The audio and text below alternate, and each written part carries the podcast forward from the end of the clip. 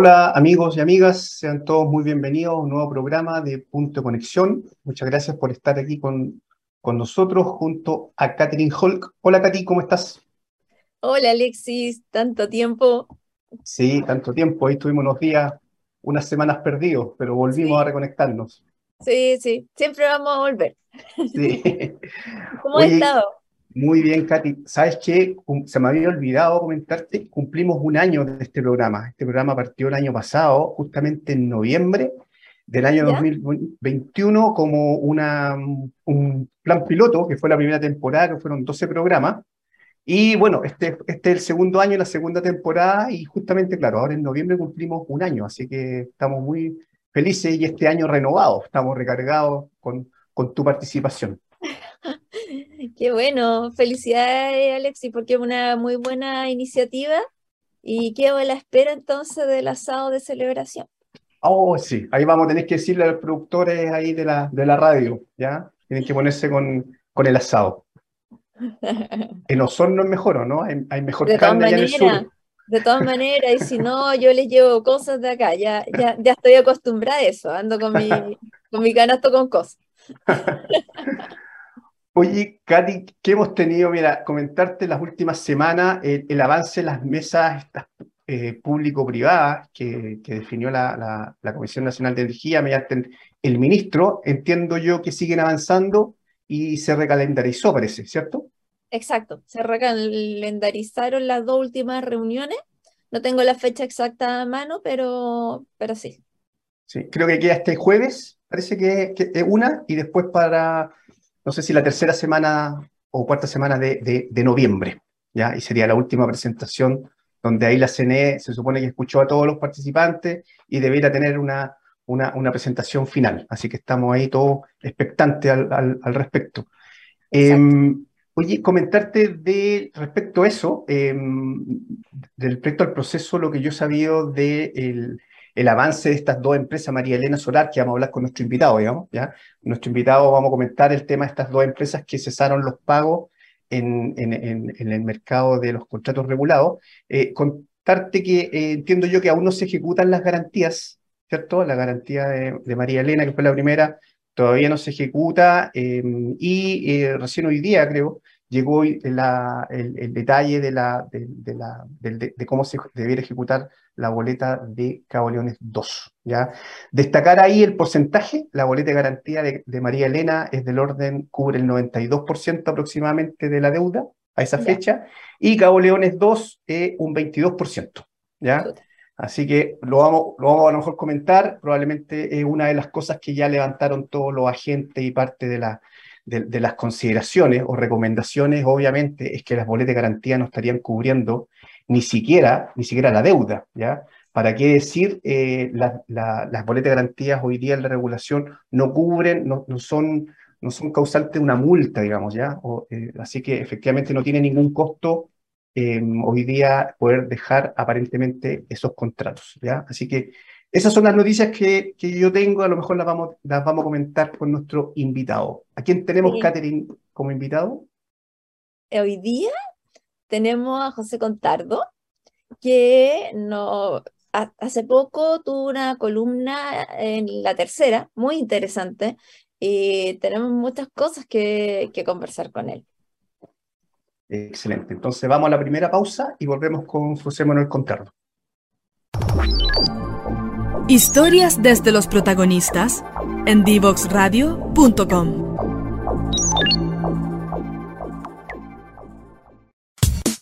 Divoxradio.com. Codiseñando el futuro.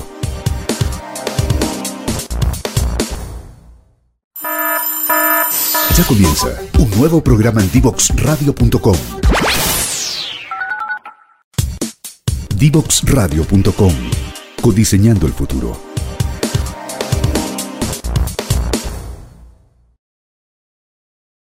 Ya estamos de vuelta eh, con José Manuel Contardo, presidente de APEMEC, para que nos cuente un poco más acerca de la visión de APEMEC, de todo lo que está pasando en el sector eléctrico, la, verdad, porque están pasando muchas cosas, y, comentar que también que hoy en día eh, se ha hecho mucho más fácil que todos los sectores opinen por las redes sociales, por, porque en general igual los medios están dando harto espacio al tema de la energía. Vemos entrevistas en el diario financiero, en la tercera, ya no es como antes, y acá se me cae el carnet, en que solamente veíamos la, la revista Electricidad Interamericana y esa era la que nos contaba casi todo.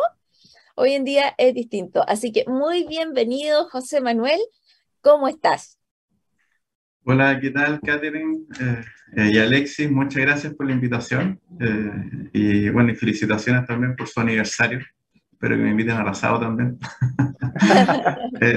Ni un problema. Bueno, efectivamente, claro, hay harta bulla, podemos decir, en el, en el tema mediático. antiguamente eran temas bastante más técnicos que se resolvían con la autoridad o, o, no, o no llegaba mucho a la prensa, salvo que fuera algo muy, muy terrible. Y hoy día, efectivamente, varias cosas eh, entran a la opinión pública y con un abanico de, opiniones, efectivamente, cada uno con su punto de vista.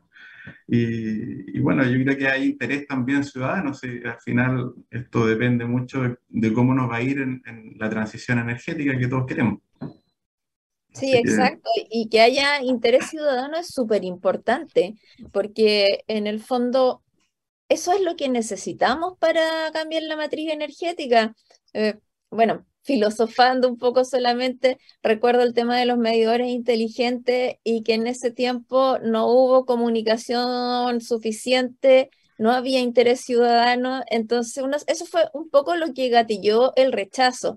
Entonces, quizás hoy que, la gente está más informada, las cosas puedan ser distintas. Y ahí destaco que es una de la, uno de los objetivos de la radio, eh, informar, informar que la gente pueda conocer más del sector. Bueno, hasta ahí llego, ahora partimos.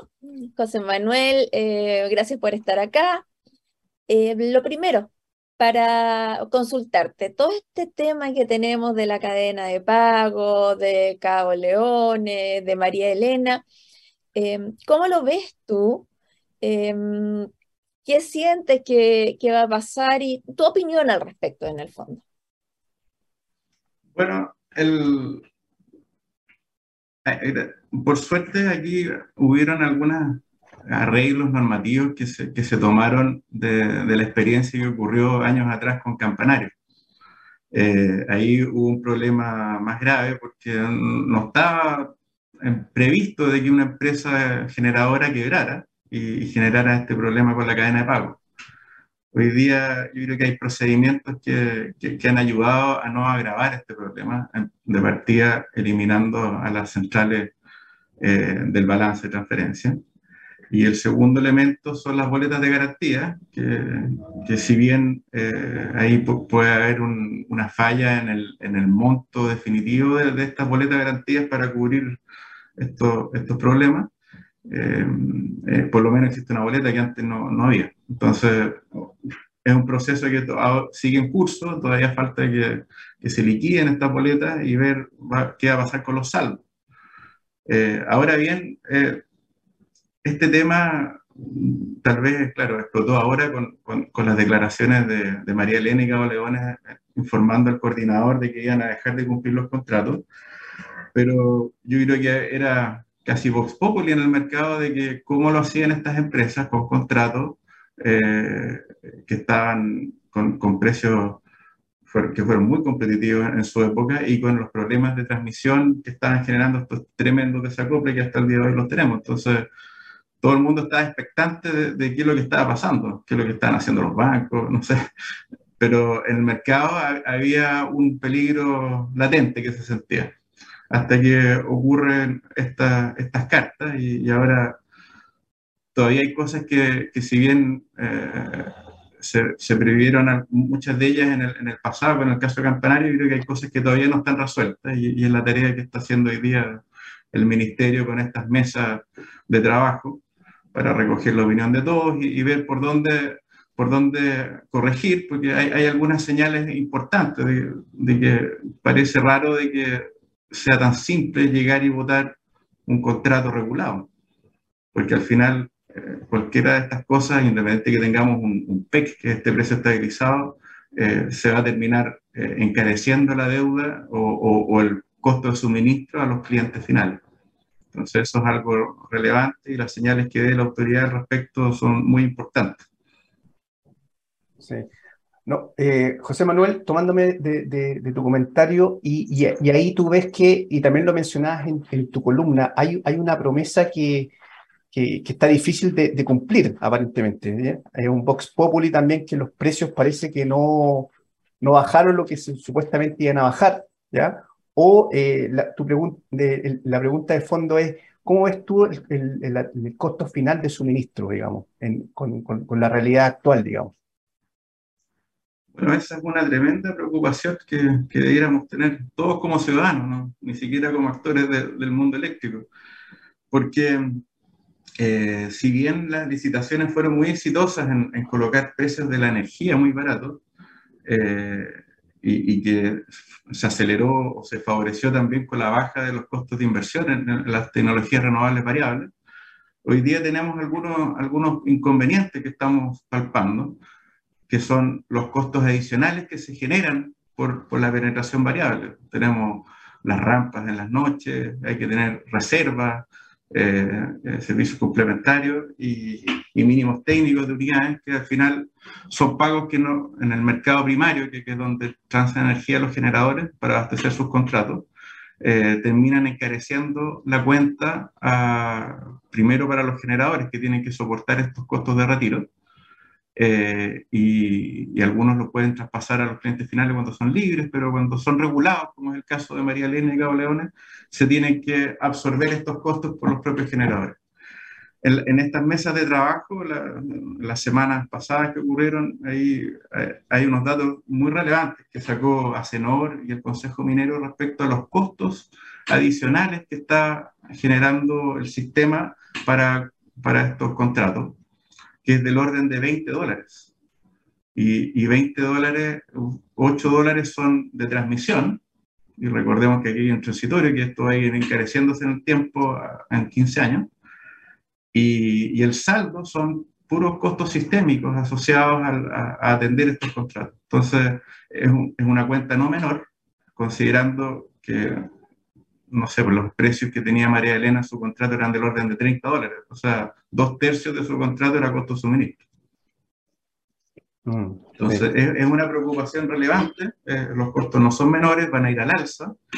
Entonces, ahora vienen los desafíos. Bueno, ¿cómo como país resolvemos el tema de que haya más generación renovable, pero eh, a un costo eficiente? O sea, de que esto no, no se no se dispare y, que podamos tener un, sistema seguro, resiliente, con inercia, con, un montón de atributos que no son solamente el tema de la energía. Entonces, la energía barata algunas horas no es la solución. Vamos a tener que buscar fuentes de, también renovables, pero que estén disponibles las 24 horas para, para no encarecer el resto del costo suministro. Exacto. Eh, buen punto. Con respecto a la transmisión, José Manuel, ¿cómo ves eh, el tema de se resuelve? Eh, ¿Qué se resuelve ampliando la transmisión? ¿Cómo, cómo ves eso? Efectivamente la transmisión ha sido el, principal cuello de botella que, ha generado estos desacoples y, diferencias de precio entre el norte y, acá la zona central se construyó una tremenda línea que, que era de una capacidad importante en su época. Y el problema es que, bueno, cuando se diseñó, se consideraron supuestos que, de, no sé, eran como del orden de 2.000 megawatts renovables que se iban a instalar en el norte.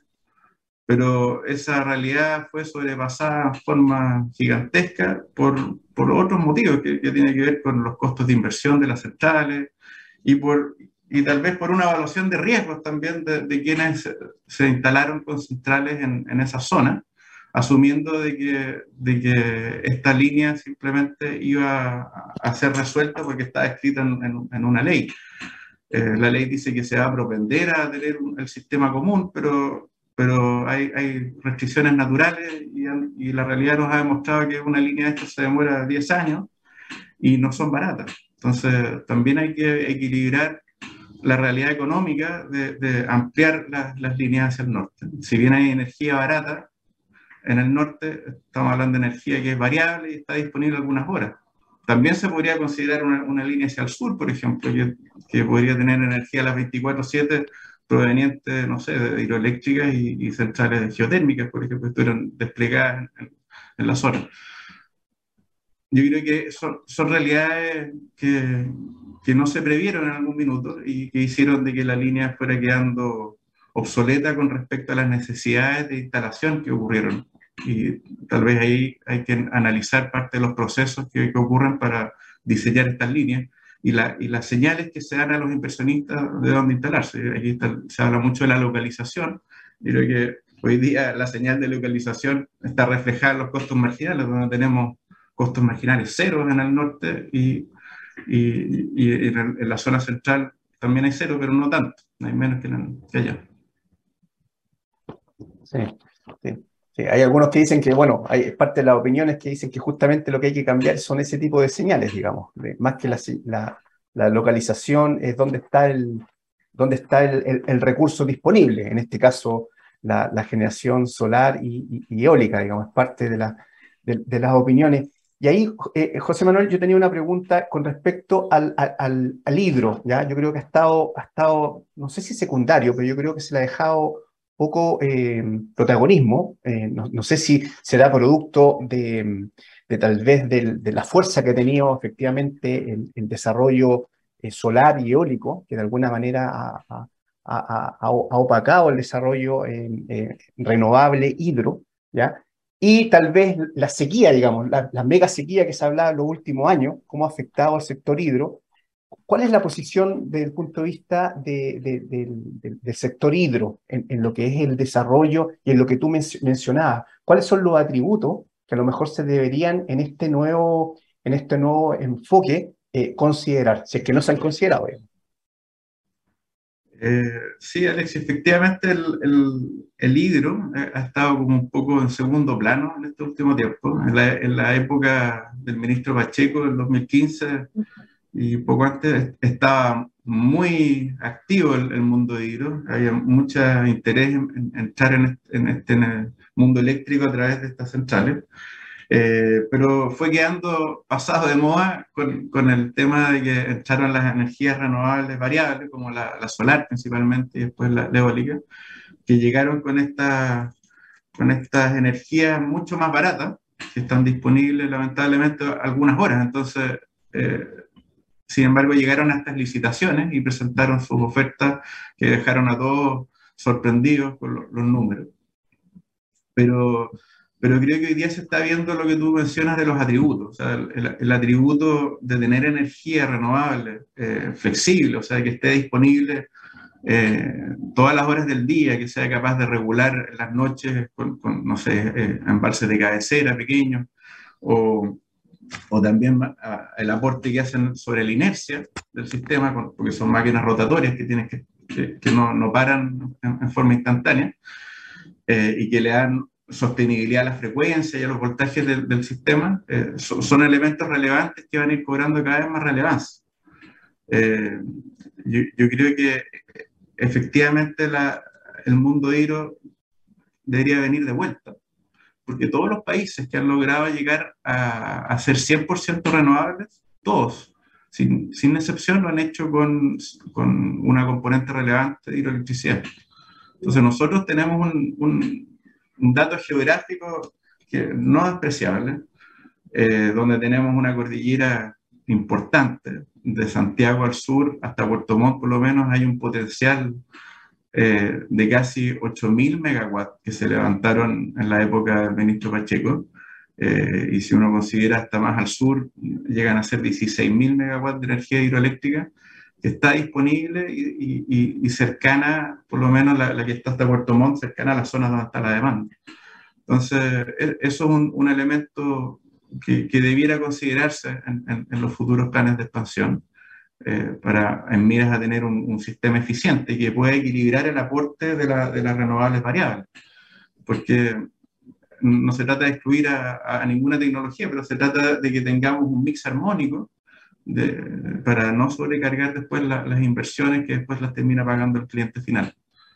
En el, en el norte tenemos el problema de que, claro, hay despachos que son solamente durante, principalmente durante las horas solares, y esto obliga a tener un sistema con, con un montón de reservas adicional que es térmica hoy día. Eh, estamos hablando entre 2.000 y 4.000 megawatts de, de, generación térmica que ni siquiera fija precio en el mercado y, y, esto genera sobrecostos que tienen que asumir finalmente los generadores que tienen retiros en todo Chile. Entonces, aquí la autoridad va a tener que buscar incentivos de cómo promover energía renovable 24/7, que puede ser hidro, puede ser geotermia, puede ser concentración solar. Hay, hay otras tecnologías que, que, no son solamente la fotovoltaica pura o, o, eólica pura, que tal vez para que puedan competir en, en el mismo mercado y con los mismos atributos, a lo mejor ellos van a tener que incorporar dentro de sus planes de negocio las baterías. Uh -huh. Y con eso todos estamos ecualizados, por lo menos en, en, el, en, el, tipo de atributo energético que se está ofertando al mercado. Exactamente. Eh, tocaste temas muy buenos y con eso tengo muchas preguntas en mente para el segundo bloque. Tenemos que irnos a una pausa y volvemos en un ratito. No se vayan. Divoxradio.com Conversaciones sobre innovación, ciencia y tecnología. Divoxradio.com Codiseñando el futuro.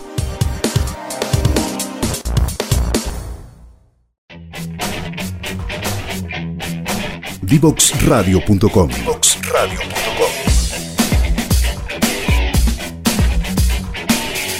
Conversaciones que simplifican lo complejo.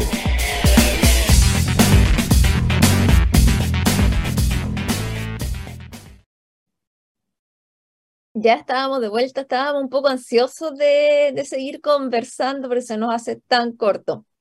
Eh, José Manuel, hablamos eh, específicamente del sector hidro. Y ahí quiero enfocarme en el sector mini hidro, más que todo, que es lo que ustedes representan y que hace mucho tiempo atrás, tal como tú comentabas, tenía un foco súper fuerte.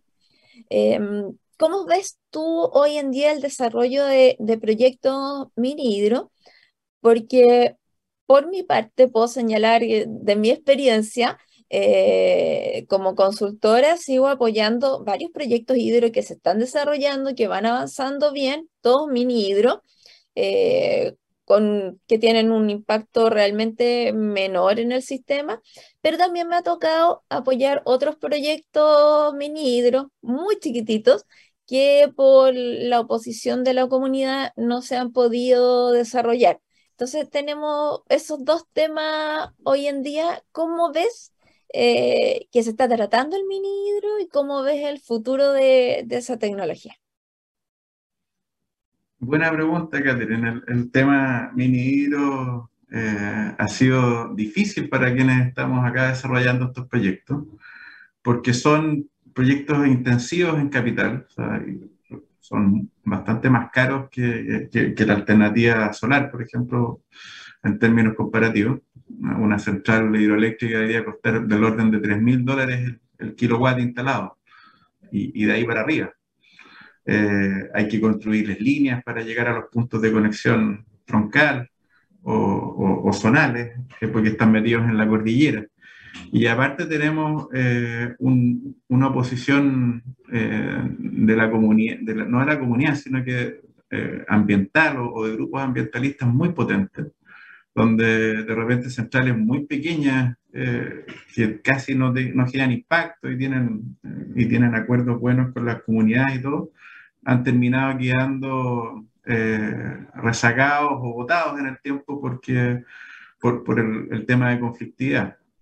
Entonces son proyectos que primero demoran mucho en, en, gestarse, entre obtener un derecho de agua, hacer todos los estudios técnicos, hacer la ingeniería, y después llegar a, a, a, a, concebirse como proyecto factible, pueden pasar cuatro años. Uh -huh. Y después de eso, el tema ambiental se puede demorar dos, cuatro años, después viene la conflictividad que se puede armar en el, en, en el, en el Comité de Ministros y después hasta la Corte Suprema, Entonces pueden pasar en total 10 años y uno todavía no ha logrado desarrollar el proyecto adelante. Entonces, eh, yo creo que tienen mucho que aportar las mineros todavía, sobre todo con, con estas características que hablamos delante, de, que, que, son centrales más flexibles y que aportan inercia y que tienen un montón de atributos que no han sido reconocidos hoy día en, el, en, el, en las competencias de las licitaciones, por ejemplo, donde hemos quedado persistentemente fuera. Pero, pero sí tienen sí, eh, sí, tienen todas estas ventajas que yo creo que hay que reevaluarlas, reconsiderarlas. Y, y como tú bien decías antes, eh, tienen aportes comunitarios súper significativos. O sea, muchas de las centrales mini eh, eh, son, son generaciones, eh, o sea, son proyectos que se desarrollan incluso familias de repente que tienen un, un campo, un fondo, y tienen una interacción muy, muy potente con la comunidad. En, en, el caso de, de las centrales que, que, operamos nosotros, por ejemplo, hay, están embebidas en canales de riego, donde hay una, un acuerdo de operación con, con, los canalistas y ellos reciben eh, pagos anuales por, por el, el, tema del uso del agua. Entonces son recursos súper relevantes que vienen a, a, rebajar el costo que tienen los, los usuarios de los, de los, canales en la cuota que tienen que pagar para mantenerlo, porque esto se reinvierte.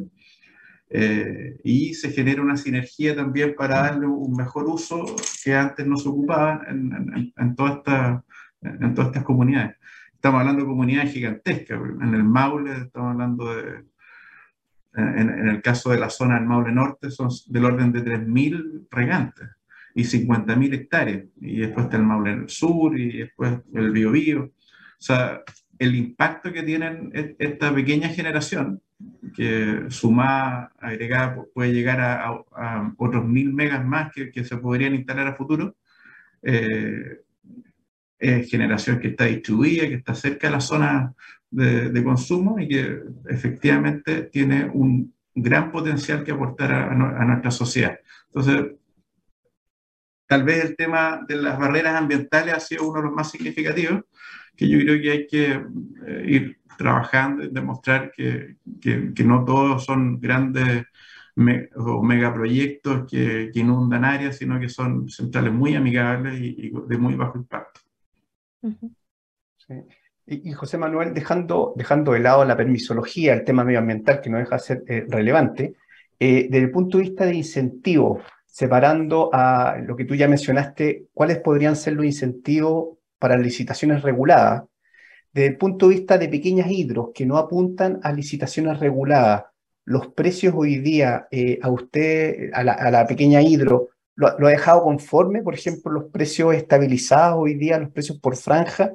Esa es una cosa que al, al, pequeño pequeño, digamos, que no apunta a las licitaciones de suministro, es una cosa que efectivamente eh, permite eh, financiar hoy día proyectos de esa escala.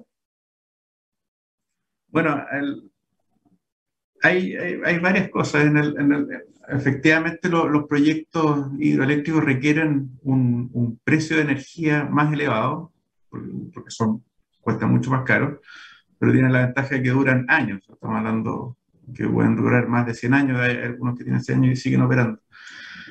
El, de, dentro de, la, de, la, de, las formas que se pueden financiar estos proyectos, claro, se ha ocupado mucho la herramienta del, del PMGD, eh, en, pero también no es una herramienta del todo adecuada eh, según mi perspectiva, porque genera una brecha entre la realidad del mercado y el mercado puede ser muy dinámico.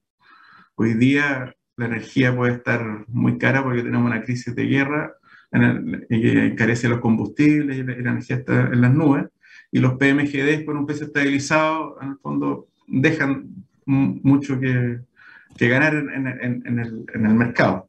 Pero al revés, es que existe mucha energía oferente en, en, en, un periodo de tiempo en el país, eh, como es lo que está pasando de repente en los horarios solares, la energía se va a cero, pero esto se podría extender a, un horario mayor, eh, tener un precio estabilizado eh, que, está muy por sobre ese, ese número, yo creo que puede generar sobrecostos sistémicos importantes Ahora, quienes han utilizado más esta herramienta los PMGD son las, las, energías solares.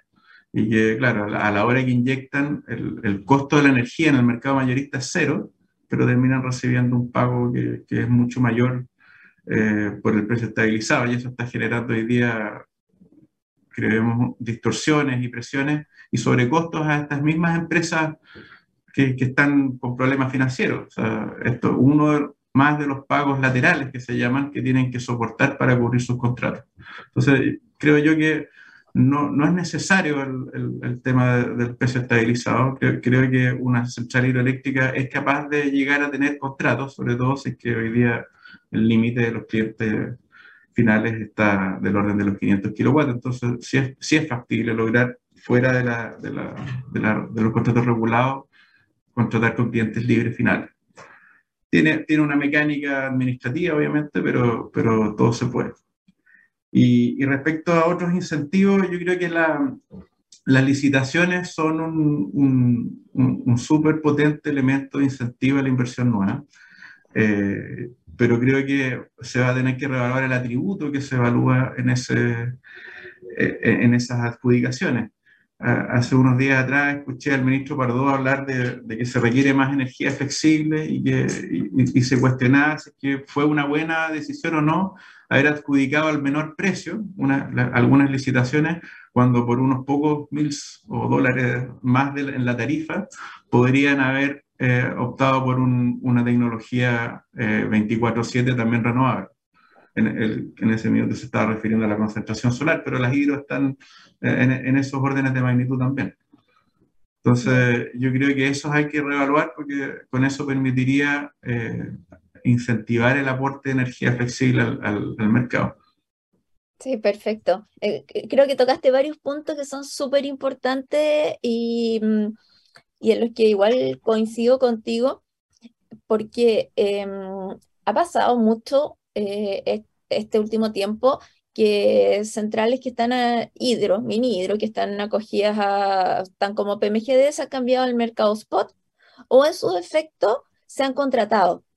Eh, la oferta que ha habido especialmente este año de contratos de, de grupos que están buscando contratos con mini hidro ha sido súper potente y con precios bastante buenos. Y creo que esa es una, una muy buena señal. Así que en ese sentido coincido contigo. Y la pregunta acá es el tema de la sequía. ¿Cómo están enfrentando el tema de la sequía? Porque este año fue muy bueno. Fue muy bueno, llovió, eh, nos salvamos de del racionamiento, em, pero también las mini han tenido años malos y al futuro se ve aún un poco más complejo. Entonces, hay varias formas de, zafar de, la sequía, que son dimensionar un poco más grande, un, montón de cosas. ¿Cómo ves y cómo van a enfrentar eso las mini Mira, teniendo resuelto el tema de, de, dónde ir a colocar la energía a un precio justo, básicamente, para que para poder lograr rentar estas centrales y también no encarecer los costos sistémicos.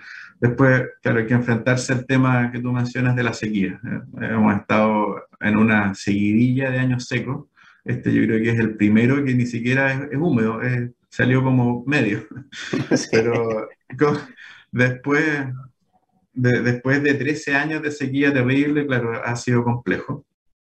Eh, pero gran parte del problema de, de, la sequía también tiene que ver con la gestión del agua. Y, y yo creo que ahí hay un, un tema de, de, las autoridades, que, cómo promover el desarrollo de, de esta energía o, o, o de administrar la, el agua en, en, en, Chile.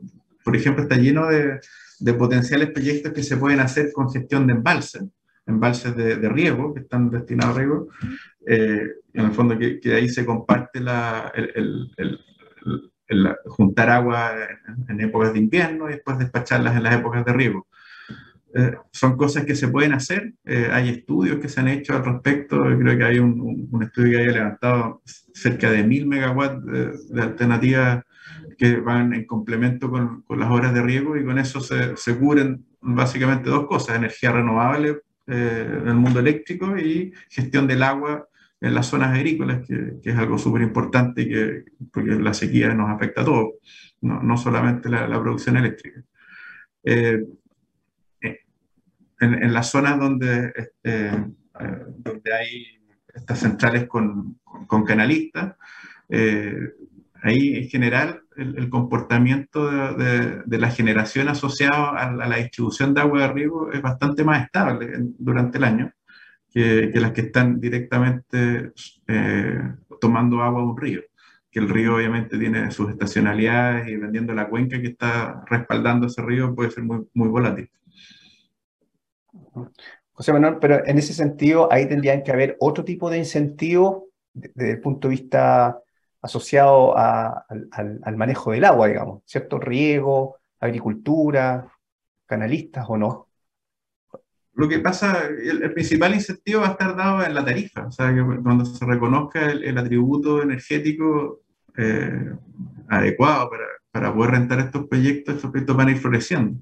En, en, hace 10 años atrás, cuando, cuando fue el boom de la hidroelectricidad, fue porque había un contexto de escasez de, suministro eléctrico después de la crisis del gas argentino y florecieron todos estos proyectos. Claro, después empezó el tema de la especulación de los derechos de agua y, y temas que, no, fueron muy buenos, pero sí se dio origen a, un, una enorme penetración de centrales eh, renovables hidroeléctricas que, vinieron a cambiar el perfil del, mercado con más participación y más competencia sin ningún tipo de subsidios, o sea, sin ningún tipo de ayuda, ni, de líneas de transmisión, ni, de pagos laterales, sino que entrando directamente a competir con los grandes. Eh, yo creo que en la medida que, que, ocurran, eh, o sea, uno, que poder dimensionar este tipo de proyectos nuevos y, que, sean rentables en el, en el tema de, de, las adjudicaciones de contratos, eh, estos van a ir floreciendo automáticamente. Pero hoy día hemos visto que los subsidios se han ido cargando, digo subsidios, pero, se han ido cargando un montón de, de ayudas al, mundo renovable variable. Una línea hacia el norte gigantesca que, no es barata. Eh, después, eh, reconocimientos de potencia, que yo creo que ahí va a haber una discusión importante eh, al, respecto. Eh, esperamos que, que, no, que no que, que, se equilibre por lo menos to, todos los aportes del atributo de potencia, que, que es un, un dilema que, que, ha venido hace años afectando, donde el reconocimiento a las hidros es, es, más perjudicial que lo que se reconoce a las eólicas y a las solares para la misma cantidad de potencia. Entonces, yo creo que esas cosas yo creo que hay que ir corrigiéndolas y con eso va a ir dando cabida a la, a la entrada de, de, nuevos proyectos hidroeléctricos.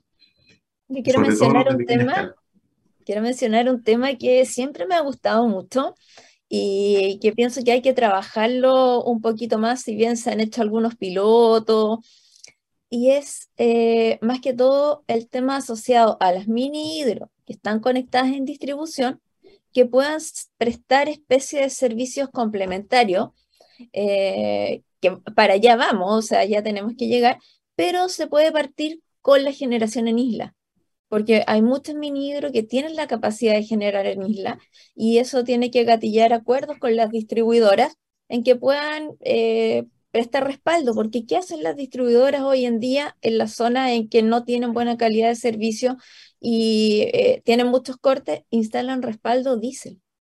Entonces, eh, en ese sentido, hay que buscar una forma de acordar con las distribuidoras poder generar en isla. No todas las centrales hidro pueden generar en isla, es un, delta que hay que, ponerle, pero que, que puede ser el respaldo de, la distribución una hidro en vez de un diésel. Claro, efectivamente también podría ser el caso. El, hay que recordar que las mini hidro eh, eh, que parten en isla no, no, es un caso novedoso, sino que así funcionaba el sistema eléctrico a principios del siglo XX, uh -huh. donde eran pequeños fundos que ponían sus centrales hidroeléctricas y abastecían a la comunidad local.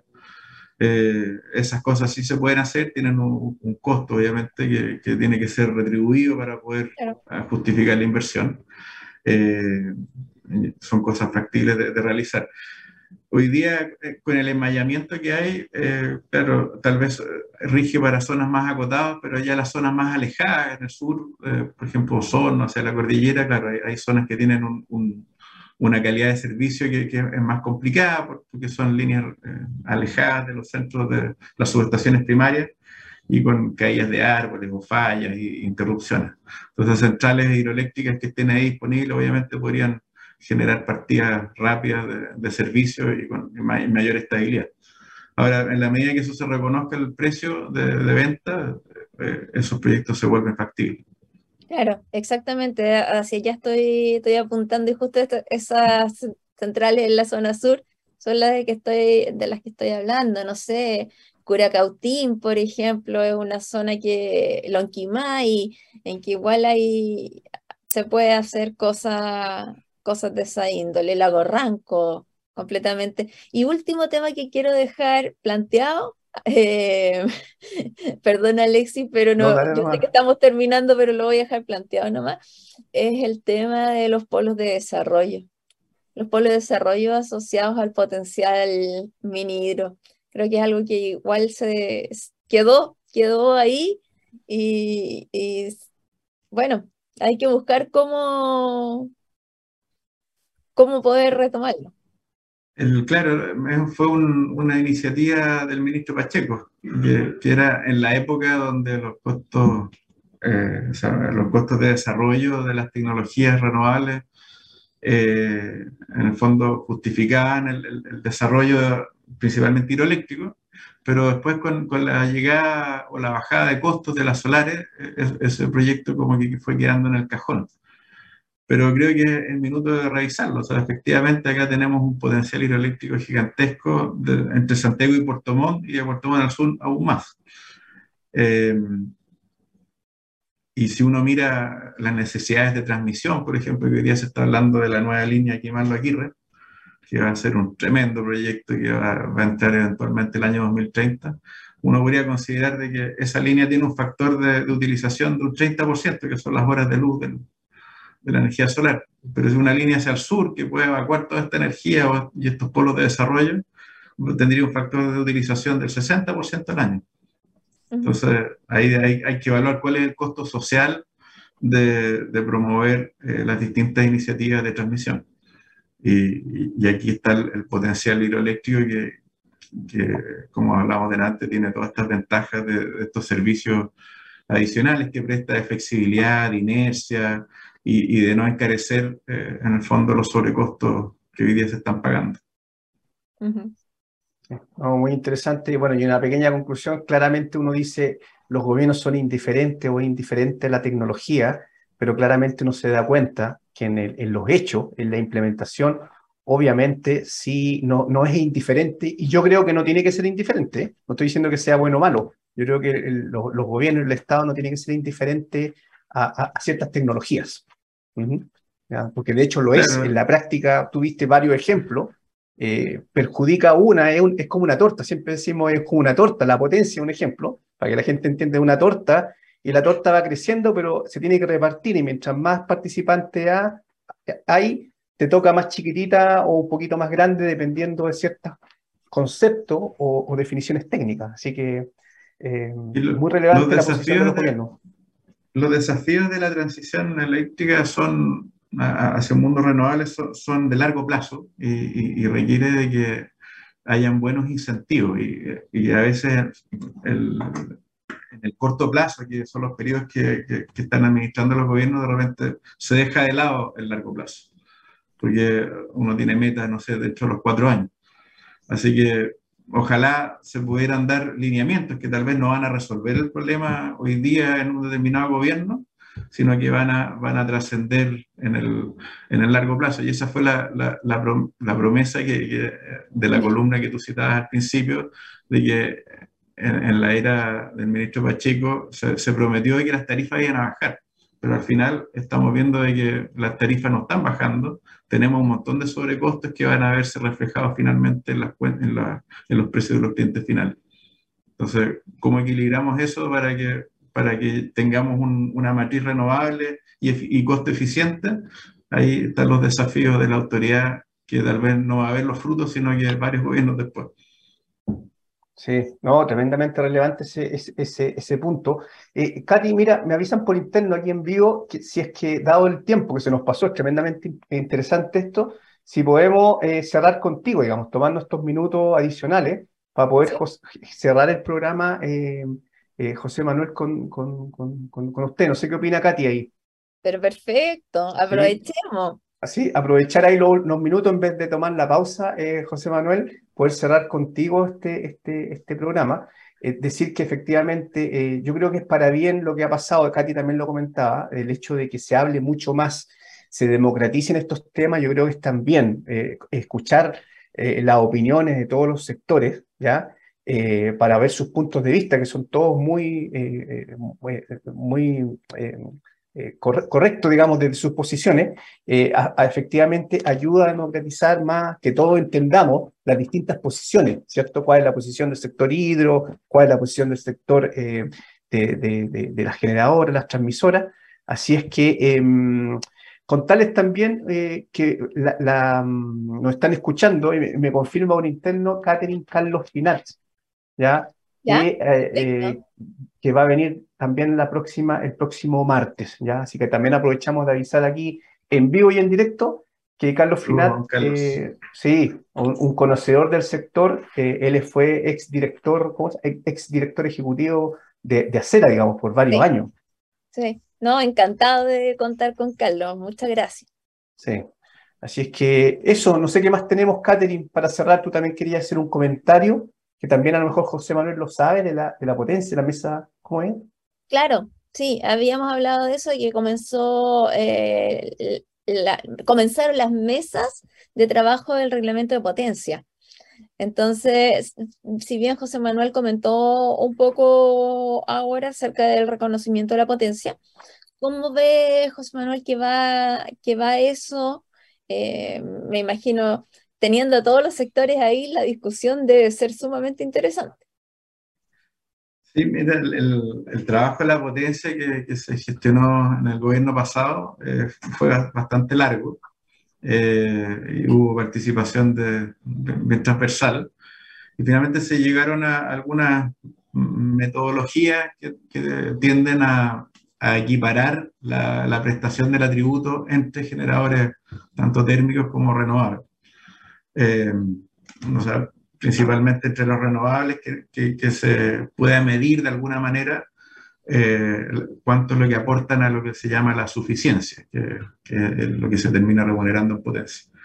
Eh, la metodología eh, es, una, es una cosa matemática, un cálculo, un modelo medio sofisticado, no, no se ha, no se ha ocupado anteriormente en este país, se ha ocupado en otros países.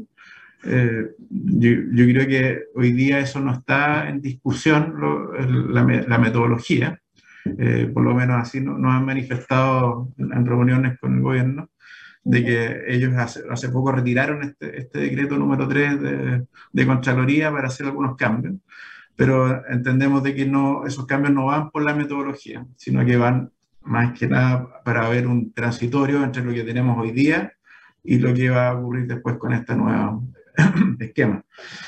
En ese sentido, eh, ahí también nos preocupa que esto vaya a demorar mucho. Un transitorio muy largo puede generar distorsiones, sobre todo en un mercado tan dinámico como el eléctrico. Entonces, creemos de que este transitorio no debería ser mucho más allá de cinco años. Y, y tal vez habría que buscar algún eh, eh, esquema estadístico también para poder amortiguar de que no hayan choques muy violentos en, en, las remuneraciones previstas en este, en este, periodo de cinco años. Pero creemos de que una, una metodología nueva que está contenida en, el, decreto eh, es correcta, o sea, apunta por lo menos en el sentido correcto y, y tal vez todavía pueden quedar otras cosas adicionales que se puedan ir mejorando el reglamento de potencia. Y eso lo tiene que ver la autoridad. Perfecto, queda clarísimo. Bueno, tenemos que ir cerrando porque ya nos tomamos unos nos Quedan dos minutos, nos quedan dos minutos, nos dice. Ah, así que poder hacer una última pregunta a José, José Manuel, del punto de vista de cortísimo plazo. ¿Hay algunas medidas eh, que, que, ustedes ven que no pasen? Porque muchas de las cosas que estamos viendo pasan por temas normativos eh, cambios legales, pero hay algunas cosas que uno dice, mira, con lo que hay, eh, ¿qué cosas se podría hacer? Que no, sé si son de corto plazo, podrían ser incluso de cortísimo plazo, donde, donde con cosas de implementación o, acuerdo se, pueda mejorar eh, la, situación que estamos viviendo hoy día de, sobrecosto que tú, que tú manifestás y problemas de, de, de precio. Claro, tanto los sobrecostos como la, la, saturación de las líneas. Hay una componente que son estos despachos forzados del sistema, que son térmicos. Eh, yo creo que ahí hay, hay harto, harta cancha que se puede revisar eh, y, que no requiere un cambio muy normativo, eh, porque tenemos esto, yo les mencioné antes, del orden de 2.000 a, a 4.000 megawatts de mínimos técnicos que se llaman, que es como el mínimo nivel de despacho que tienen algunas unidades, que yo creo que hay que revisarlo. Algunos de ellos están condicionados a factores ambientales, pero hay, hay, un, hay una pequeña contradicción que prefiero mantener las emisiones de, de, esta, de, esta, central térmica bajo un determinado índice o generar un, muy poquitas horas eh, con un índice eh, más malo. Yo creo que el volumen total de emisiones termina siendo termina siendo menos si es que podemos detener las unidades eh, que entre la energía renovable, sobre todo la solar, que es la que está aportando durante la hora diurna, eh, y con eso aliviamos la, transmisión de la línea y, se deja de verter energía renovable. Obviamente esto no, no es fácil, hay, hay, cosas técnicas, hay cosas de estabilidad eh, que, que, tienen que verse, pero creemos de que hay muchas muchas cosas que se pueden mejorar en los parámetros de estas unidades los mínimos técnicos, están los tiempos de partida y detención, los costos de partida y detención, que terminan rigidizando estos bloques térmicos que, se, que quedan despachados durante todas las horas del día. Entonces, aquí hay algo que, que hay un contrasentido. Tenemos costo marginal cero durante todas las horas del día, pero tenemos 4.000 megas térmicos despachados. Entonces, algo, algo anda mal. O sea, estamos hablando de un 40% de la demanda total es térmica o, o, entre 20 y 40%, eh, y, el, y, el, precio del sistema mayorista es cero. hay algo que hay que corregirlo y, y, hay que apuntar a flexibilizar mucho más el parque térmico a niveles de estándares europeos, que, no, no, es que hay, que ponerse más creativo, son los mismos parámetros que se van afuera, pero acá parece que estamos muy fuera de los rangos normales que tienen estas centrales afuera. Perfecto, perfecto. Ya, Katy, ahora sí, José Manuel, agradecer tu participación. Muchas gracias por habernos, habernos haber participado en esta conversación. Fue tan interesante que eh, corrimos la pausa y terminamos contigo. Y nos vemos el próximo martes. Muchas, gracias, Alexi. Gracias, Alexi. Que estén muy bien. Cuídense. Gusto saludarle. Gracias por la invitación. Igualmente. Chao, Chao